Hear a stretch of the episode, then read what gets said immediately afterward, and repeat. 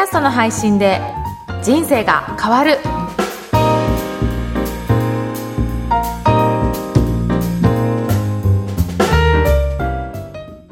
今回は日本オラクルカードリーディング協会代表、相川翔さんの提供でお届けしています。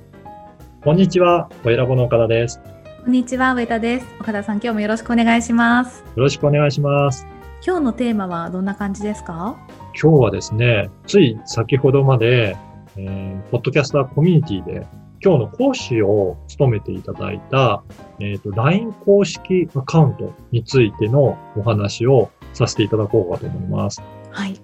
あの、ポッドキャストと LINE 公式アカウントを組み合わせると、すごく相性のいいんだなっていうようなお話をいただいたんですね。うんでこれ、どういうことかっていうと、最近、コイラボでも、えー LINE 公式アカウントを使い始めたんですが、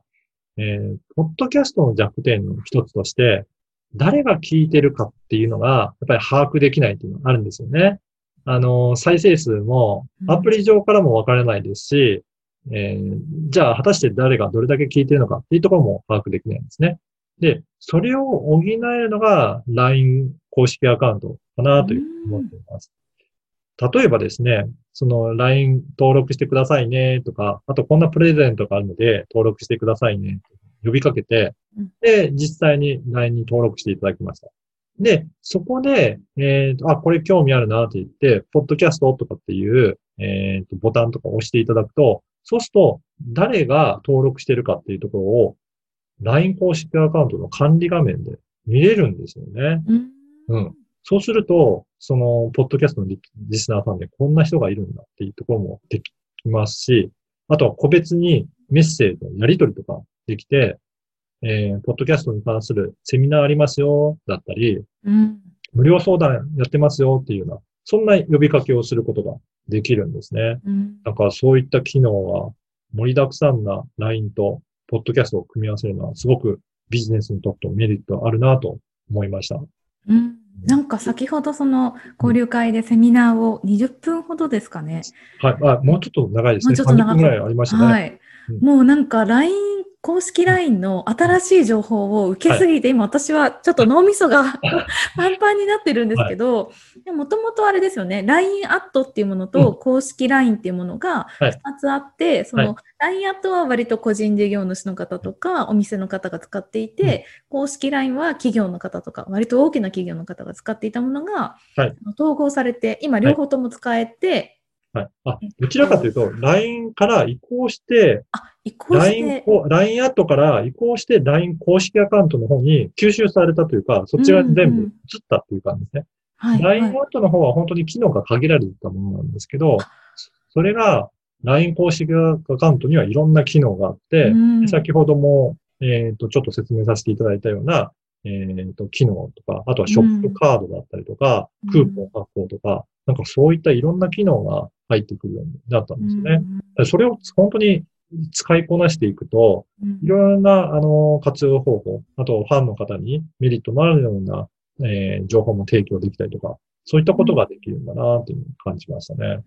うん。なので、どちらかというと全く別物みたいに思った方がいいかもしれないですね。なんか月に1000通までだったら無料でやり取りできて、ではい。もそういうあの顧客管理の、はい。にすごく便利だっていうことも分かりましたし、うんあとそのホームページの代わりのようなこともできる。でももっとこう魅力的だったりとかするっていうお話も面白かったですし、あとはこの、ポッドキャストと公式 LINE がすごく相性がいいっていううん。お話もあったんですけど、はい。岡田さんもあのそれを伺って、この声ラボの公式 LINE を作られて、はい。今どどれぐらいの期間経ってますか？今そうですね、えーまだ、えーの、この収録時点では3週間とかうん、それぐらいなんですね。はいな。ので、今は番組で、えーエピソードを配信したときには、メッセージではなくて、タイムラインのところに情報を発信してるんですね。やっぱりメッセージを毎日、あの、送られてくると、うんやっぱり本当にそこを知りたいなと思っても、ちょっと回数多いかなと思って、うんブロックすることもあると思うんですよね。で、それよりは、あの、本当に知りたい方が知りたい時に情報を取るようなタイムラインの方がブロックはされされづらいっていうことなので、うん。これからはそういったタイムラインの機能もうまく活用しながら、なんかやっていくと、よりファンの人に伝わっていくのかなというふうに感じますね。うん。うん。なんかそのあのこの番組のこともあと岡田さんがもう一つ持たれてる経営者の志の,、あの番組についてもあの声ラボのその公式 LINE で知ることができると思うんですけど、このはい公式 LINE とポッドキャストを組み合わせた時のこう魅力みたいなところってあ今どんな感じね。で感じられてますか？あのー組み合わせるとですね、今までポッドキャストでは知らなかった、あのーつかめなかったような個別へのの方との対応がうん。すごく可能になるのかなと思うんですよね。うん。なので、例えば問い合わせしたいと思うけど、ポッドキャストだとどこからいいのかな？まあ、あの、URL とか書きますけど、そこだとあんまり、まあ、メールを送るのはちょっと大変かなとか、ハードルが高いなと思われる方もいらっしゃるんですけど、LINE だったら本当に一言、ちょっと相談があるんですけどっていうような、簡単なやり取りで、えーお答えもできるので、そういったところで活用してもらいやすくなるかなと思う。うんねうんそれで何よりも LINE って日本の普及率がすごい高いですよね。うんみんなもう本当に生活の一部として使ってるので、そこの中にあの入り込めるっていうのはすごく魅力的かなというふうに感じています。うんうなんか今聞いてて思ったのはやっぱりそのラジオ、ポッドキャスト、インターネットラジオっていうそのラジオって双方向のこのはいコミュニ、あのコミュニケーションが大事じゃないですか。そのうん喋ってる方とリスナーさん。それがなんか LINE、公式 LINE も発信する方とこのメッセージを送る方、受ける方とこの双方向のメッセージのやり取りをするので、なんかうんやることが似てるのかなっていう。ああ、そうですね。双方向と、そういう感じはありますね。なので、自分のことを知ってもらって、で、お客さんに、えーその提供しているサービスの魅力をより知ってもらうという意味では似てる部分もありますよね。だからそういった意味でも相性はいいのはあるかもしれないですね。うんはい。あのー、LINE 公式アカウントについてもっと詳しく知りたいという方は、はいそのプロフェッショナルな方をご紹介することもできますので、はいぜひ、えっ、と、弊社の、えー、声ラボの LINE に登録していただいて、そこからお問い合わせいただけるのもいいかなと思います。はい。じゃああれですかね、今日のこのテキストのところに公式 LINE の URL だったりが、そうですね。あのー説明文のところには URL を記載させていただきますので、ぜひそこから登録していただければと思います。はい、わかりました。ありがとうございました。それでは今日は、ポッドキャストと LINE 公式アカウントの可能性についてお伝えいたしました。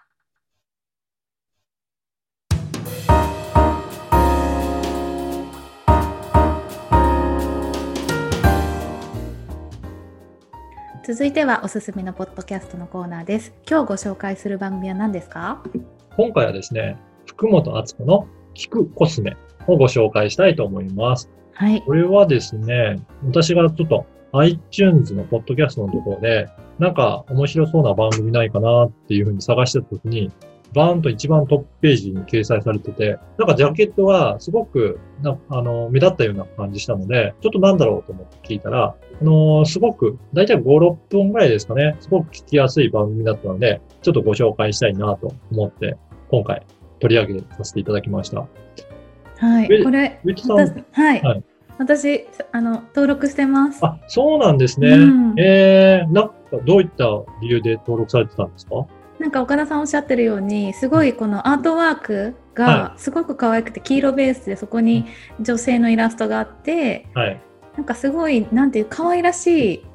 アートワークだなと思って聞いたら結構そのオーガニックのコスメの話とかアロマの話とかしてるのでそれで面白いなと思って登録してました。内容も、じゃあ興味あるような内容だったんですね。すごい。あのアロマでこういうアロマだと例えばイランイランっていうアロマだとあのリラックスもできるんだよとうんうんかすごい詳しく解説してくださるのではい面。白いなと思って、そうですよね。なんか本当に女性が好みそうな内容をいろいろ取り上げられてる番組だなっていう思いましたね。うんうんうんなんかそういったオーガニックの美容だったりとか、なんかあとは、えっ、と、先生術ですかね。そういったお話とか、なんかいろいろと、えっ、と、お話しされていて、しかも、なんかすごく、えー聞きやすいような長さだったので、ああ、なんかこれ人気出るんだなと思っていて、そうすると、やっぱり iTunes のトップの方に掲載されていましたね。うんなので、こんな感じで、えっ、と、本当に目につくようなアートワークで、女性が気になるような、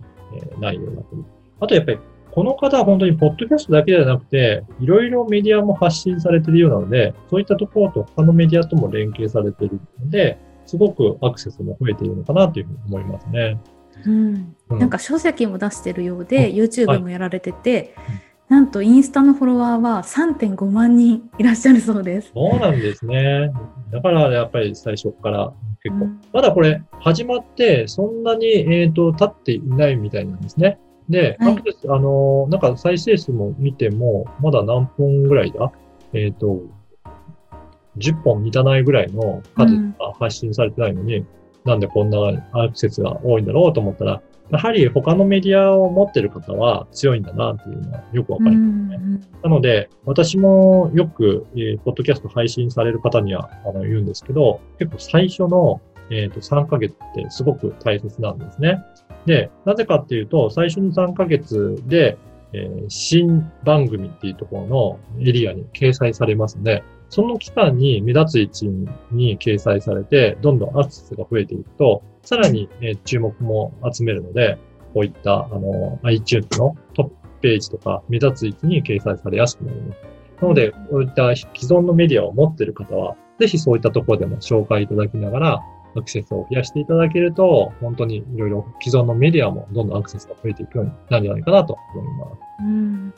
なんかこのもちろんこういうもともとフォロワーの方が多い方って3ヶ月でこうかなり人気を得るのって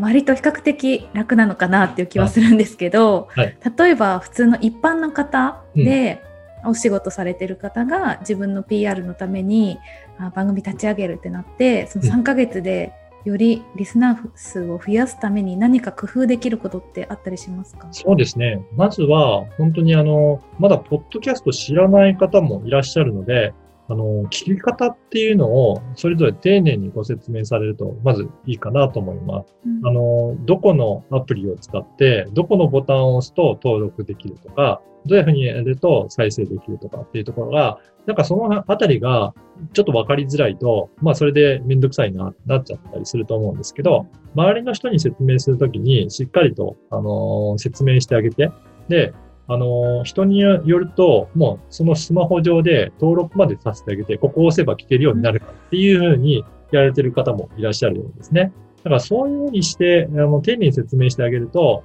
あの、実際に声を聞けるってななれば、あの、継続して聞いてもらいやすくなるので、最初の聞き方の部分は少し丁寧に周りの人に説明してあげるといいかなと思います。うんはいやっぱり最初がいずれにしても肝心ですね。はい。はい、はいわかりました。ありがとうございます。